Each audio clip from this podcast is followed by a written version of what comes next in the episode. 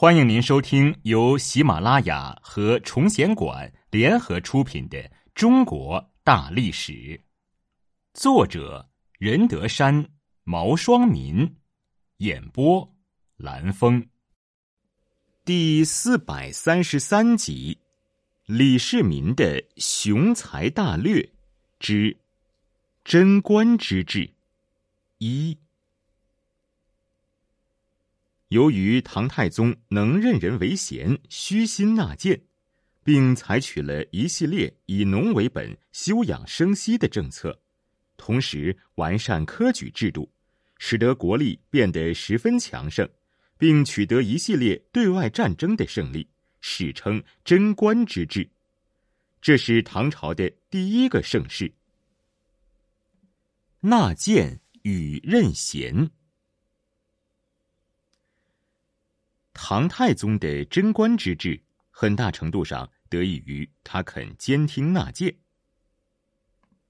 翻开唐史，可以看到很多犯言直谏、面折廷政的事迹。上至宰相御史，下至县令小吏，甚至宫廷侍女，都有人敢于上书直谏。而只要是正确的，唐太宗都肯于接受。一次，唐太宗派使臣征兵，封德仪建议说：“中南虽未满十八岁，但身强力壮的也可以当兵。”唐太宗批准了他的建议，诏令也写好了。但是魏征坚持认为不能这样做，因此唐太宗很是生气。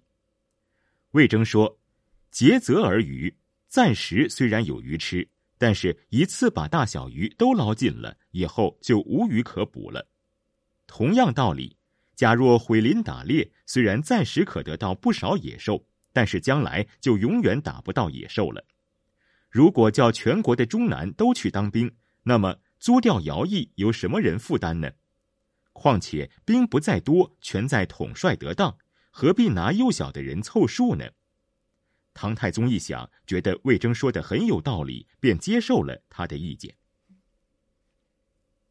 除了监听纳谏，唐太宗还注意任用贤才，很注意根据官员的实际表现考察发掘人才。一次要任命刑部侍郎，宰相推荐了几个人，但唐太宗审查后都不满意。后来，唐太宗想到李道玉。认为这个人不但有见识，更能坚持原则，敢于对错误的人和事进行抗争。过去处分罪臣张亮时，只有李道玉坚决反对朝廷的判决，认为张亮反刑未惧，罪不当死。唐太宗因此提拔李道玉为刑部侍郎。唐太宗用人的另一个特点是。内举不避亲，外举不避仇。在隋末征战时，唐太宗就注意搜罗原李密、王世允、窦建德集团的人才，吸收了瓦岗军的秦叔宝、程咬金等。在打败刘武周时，吸收了尉迟敬德；在攻破窦建德集团时，吸收了张玄素；在消灭李建成时，吸收了魏征。长孙无忌是唐太宗的妻子长孙皇后的哥哥，在玄武门事变中立下了大功。因为历来外戚掌权会被众人攻击，因此长孙皇后和长孙无忌本人为了避嫌，再三请求只当一个虚职，不要实权。但长孙无忌确实具有宰相之才，因此唐太宗用人不避亲，任命他为宰相。在这样的用人政策下，唐太宗统治期间出现了不少尽职尽责的大臣。隋炀帝好大喜功，裴矩就尽量迎合他。正是他劝告隋炀帝在洛阳征调四方的奇迹杂戏，向少数民族和外国使节夸耀强盛。炀帝称赞裴矩很忠诚，说：“裴矩很懂得我的心思，大凡所上奏的都是我想好的，但没有说出来的。”若不是一心一意为了国家，又怎能如此呢？唐太宗刚即位的时候，准备大力惩治奸邪官吏，就派人用财物去试探他们。有个官员接受了馈赠的一匹丝绢，太宗很是生气，要杀了他。裴矩就进谏说：“这个人接受贿赂，确实应该严惩，但陛下用财物试探他们，接着施以极刑，这是没有道理的。”太宗采纳了他的意见，就此召集官员，当众赞扬他说：“裴矩竟然能够当庭辩驳，不肯当面顺从。如果每件事都能像这样，又何愁天下不能治理好呢？”纵囚归狱。唐太宗认为，赏罚是国家大事，必须严肃对待。为了明确赏罚的标准。唐太宗任命长孙无忌和房玄龄修改武德律，制定了贞观律。相比隋律，贞观律减轻了一些刑罚。后来，长孙无忌又组织人为唐律作注，及后来的唐律疏议。这是一部完备的法典。五代以后，各朝法律大都以此为范本增改而成。除了律，唐初还制定了令与格。令就是国家的制度和政令，格则是文武百官的职责范围，作为考核官员的依据。最后还定出尚书各部和诸四监十六位的工作章程，称为事。律令格式的内容包罗万象，从国家政治制度到社会经济生活，以及民间的婚丧嫁娶等方面，都有详细的规范。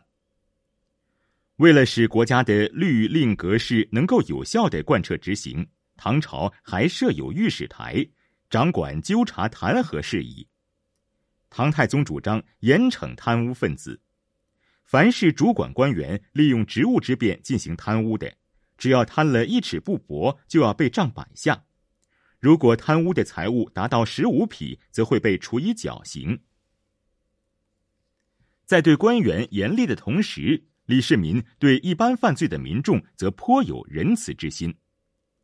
六三二年，李世民亲自审理囚犯，他看到那些被判死刑的囚犯，生命即将结束，心中对他们产生了很强烈的怜悯之情，不忍心杀掉他们，就先把他们放回家看望家中的父老，限定在第二年的秋天准时回来服刑。还命令当时掌管私铸刑狱的所有官署，将天下县押的判处死刑的囚犯都暂时放回家去，告诉他们要按期回到京城。时间就这样过去了，到第二年的秋间九月，去年所放的三百九十名死囚都按时间回来了，在没有人催督的情况下，个个都按期到达京师朝堂听候处决，竟没有一个逃亡隐匿的。李世民最后都赦免了他们。唐初法治的另外一个特点就是重证据、重事实，反对刑审逼供，并明确规定，法官审理案件时，必须根据具体情节审查罪状，反复查证。如果证据不足，还需要拷问被告时，不许单人进行，必须和所属长官一同立案审判考讯。凡违反上述规定者，要打六十大板。另一方面，假若被告人的犯罪事实确凿，具有可靠的人证物证，即使被告人自己拒不认罪，也可以根据罪证来判决。不仅如此，唐律还规定，除了解犯罪者的行为和后果以外，还要了解犯罪的动机是否出于有意识，把犯罪的情况做出全面分析以后，再量刑定罪。为了减少错案冤案，李世民还允许被告人为自己的行为进行辩护。审案的官员如果故意加以阻挠，就被视为犯罪行为，要受到五十或者一百大板的处罚。这个规定实施以后，贞观时期被判处死刑的案犯很少。据史书记载，有一年全国只处死了二十九个人。这也从侧面反映出当时社会秩序井然、人民生活安定的情景。贞观一朝不愧为我国古代政治最为清明的时期。